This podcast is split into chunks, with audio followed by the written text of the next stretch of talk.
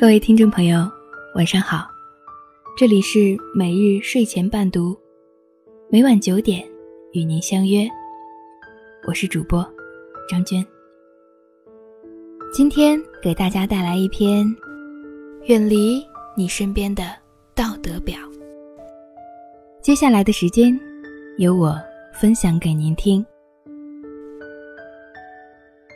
最近去北京出差，回来的时候订的晚上的卧铺票，打算在车上好好睡一觉，因为第二天还要工作。刚迷迷糊糊要睡着，火车在中途停靠，一位四十多岁的女人带着个小孩走了过来，直接把我推醒，让我换到上铺去，将睡的下铺让给他们。突然被吵醒，心情并不好。而且好不容易抢到的宽敞点的下铺，我并不想换，于是就拒绝了。然而，我的拒绝却似乎立刻触怒了这位妇女。她将包往地上一扔，说道：“你换一下怎么了？我带小孩不方便啊。你这小姑娘年纪轻轻，咋没个好心眼呢？”我家孩子那么小，睡上铺万一摔下来怎么办？当时我就懵逼了。他见没有得到回应，便又一直在吵吵，将整个隔间的人给吵醒起来，都在用异样的目光看我。睡在我对面下铺的大叔更是长叹一声：“现在的年轻人啊！”女人像是得到了应援，更加不依不饶地说了起来。我没说话，直接去找了乘务员。到最后，我也没有让位，却在女人喋喋不休的指责中度过了一夜。因为没有让位，我成为了女人口中没有道德、没有素质、没有善心、十恶不赦的大罪人，真是好气又好笑。不知从什么时候开始。人们讲道德，不是为了约束自己，而是为了审判他人。对不起，我不会为你的不要脸买单。作家斑马曾经说了自己亲身经历的一个故事。他一个同学的母亲得了白血病，但幸运的是，同学父母都有医保和退休金，而同学收入也不低，因此。治疗的前期费用还是足够的，但同学的第一反应不是带着母亲去检查治疗，而是立刻在微信朋友圈哭诉自己的悲惨遭遇，求帮助，求捐款。有人因为同情为他建了捐款群，斑马也被拉进了群。同学随后便私信斑马，直接让他捐钱。在得到斑马深表同情、无能为力的回复后，立刻怒斥道：“你也是有父母的，怎么能这么冷血？”母亲生病，首先想到的不是治病，却是将悲惨作为卖点，从别人口袋里要钱。当没有达到目的时，便在别人身上贴上冷血无情的标签。这样的行径实在让人所不齿。你是否听过这样的话？我年纪大了，你起来给我让个座。年轻人要懂得尊老爱幼。你现在赚大钱了，借我点钱，你不会不答应吧？我最近真的太惨了，借你的钱我就不还了。你反正开车的，顺便送我回家吧。上海交大教授窦令成说过一句话：现在。人和人之间的矛盾，主要是来源于有那么一波人惯于用圣人的标准衡量别人，用贱人的标准要求自己，甚至以道德善良的名义去强迫别人，来达成自己的私欲。对待这样的人，该拒绝就拒绝，该屏蔽就屏蔽，你没有任何义务为他们的不要脸买单。自以为是的善，比无药可救的恶更可怕。曾经在网上看到过一个骗局：一位母亲推着婴儿车，带着孩子散步，结果突然跑过来一个老人和一个七八岁的小男孩，老人直接从婴儿车里抱走孩子，妈妈一脸惊恐，立刻跑过来要抱回儿子，结果老人却大喊：“有人抢孩子！”说母亲是人贩子，而老人带过来的男孩也跟着一起喊。有人抢走他的弟弟，喊声立刻引来了许多不明所以的人围观。路人纷纷开始指责母亲的恶行。不管母亲如何辩解，他们只相信自己眼睛所看见的，相信老人和男孩才是婴儿的亲人。甚至有热血青年就要过来殴打母亲，以替天行道。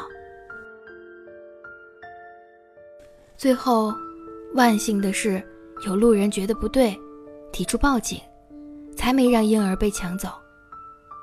而老人和男孩也在混乱中偷偷溜走了。倘若没有人提出报警，让老人带走婴儿，那么结局实在是不敢想象。罗素说过：“若理性不存在，则善良无意义。”自以为是的善良比恶更可怕。今年元旦，有人在海口沙滩放生海龟、海鳗以及蛇，放生完就匆匆离去。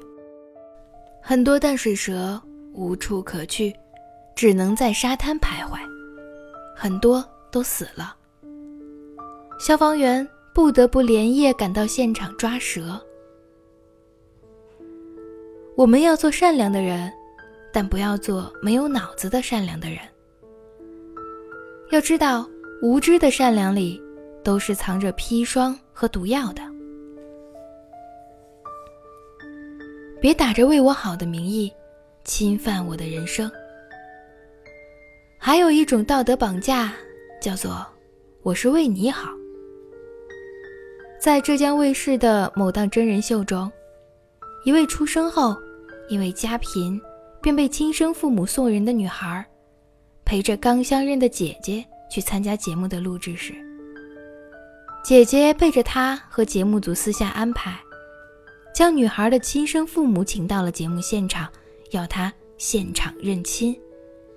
女孩选择了拒绝。然而，当女孩拒绝后，主持人当场发飙。指责女孩心胸狭隘，要她必须原谅，否则你永远不可能幸福。听上去好像和亲生父母相认是为了你好，为了你幸福。但他们真的考虑过女孩的隐私和感受吗？生活中常常听到这样的话：“学什么美术，以后工作都找不到，听我的。”学会计，我都是为你好，以后你就知道了。那个男人没房没车，你以后跟着他肯定是要受苦的。为你好，赶紧分手吧。在外面折腾干什么？回来考个公务员，又稳定又舒服。我这是为你好，我都是为你好。你要赶紧结婚，再大两岁结婚就难了。打着为你好的名义，越过界，干涉他人的人生，要求他人不断牺牲，来满足他们的期望。说到底，就是以爱之名，行着伤害之事。遇到那些以爱之名的道德绑架，请一定坚持自己内心的原则，不要把自己置于为别人而活的境地。很喜欢一段评价那个拒绝认亲的女孩的话。在面对全国亿万观众的舞台上，我相信，可能很多人会迫于节目组施压的道德压力，与那与自己除了血缘再没有半点关系的亲生父母相认。但这位姑娘，却敢于捍卫自己的价值观，对抗道德绑架。这种独立的精神，才是现代中国女性应该具有的珍贵品质。举手之劳是我的谦词，不是你用来道德绑架我的说辞。很奇怪，现在总有人将其他人的帮助当做理所应当。听说你会 PS，怎么了？帮我做张海报吧，要求是，对你来说应该很简单吧？听说你是学英语的，怎么了？帮我翻译一份文件吧。听说你是学画画的，怎么了？帮我画幅画呗，反正对你来说是举手之劳。因为你会，因为我们是朋友，所以你必须仗义帮助我，而且因为是举手之劳，所以帮完之后我不需要说感谢。这样的道德实在廉价到可笑。跟我相处的很好的一个设计师同事，前些时候和自己的好友闹崩了，原因就是无休止的帮忙。一开始，他让我帮他设计一张海报，我想我俩是好朋友，便帮他做了。然而后来，他只要有设计和图片处理上的需求，就都来找我。最让人生气的是，他还让我无偿的给他的朋友帮忙。每次我都是利用下班后的时间去帮他做设计处理，但是在他看来，这根本不是什么事儿，好像我做这件事儿很简单，而且是应该的。不仅一句谢谢都没有说过，而且一有不满意就让我重新修改。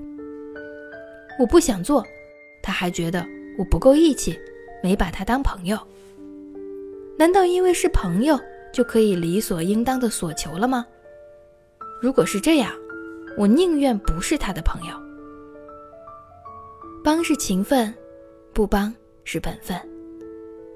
不要把别人的情分当成你的福分，不要把别人的客气当成你的运气，不要把别人对你的好当成理所当然。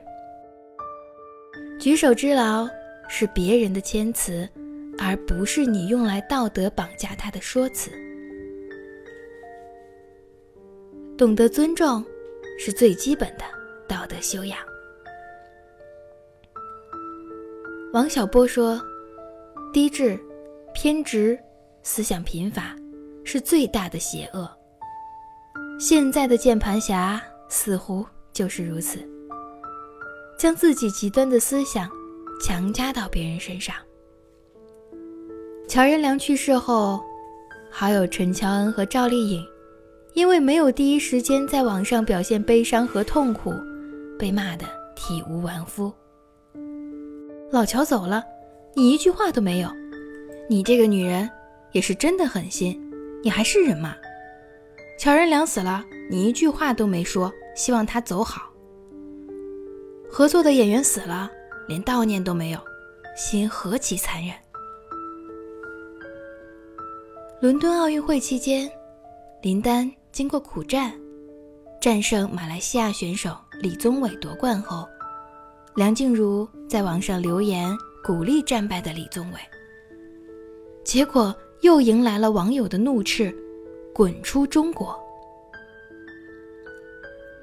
每次看到这些键盘侠的奇葩发言，总会想到之前看到过的一句说的很棒的话。从小，老师就教育我们要做一个有道德的人。可是，有的人花了大半辈子也没弄明白什么是真的道德。道德是用来约束有错的人，不是用来禁锢无辜的人。制定自己的准则，绑架别人的道德，这是一种畸形的价值观。正如尼采所说。迫使人们遵从道德本身，就是不道德的。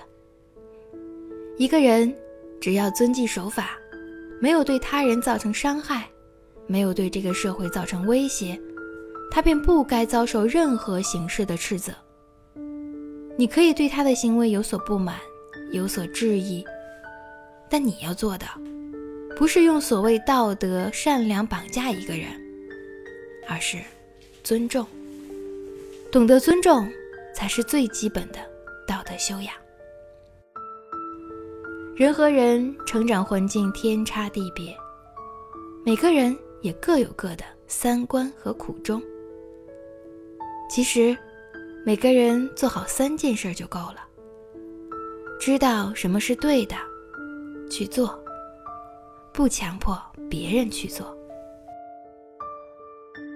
今天晚上的故事就分享到这里，谢谢您的收听。每日睡前伴读，每晚九点与您不见不散。晚安。风挑动银浪，夕阳躲云偷看，看见金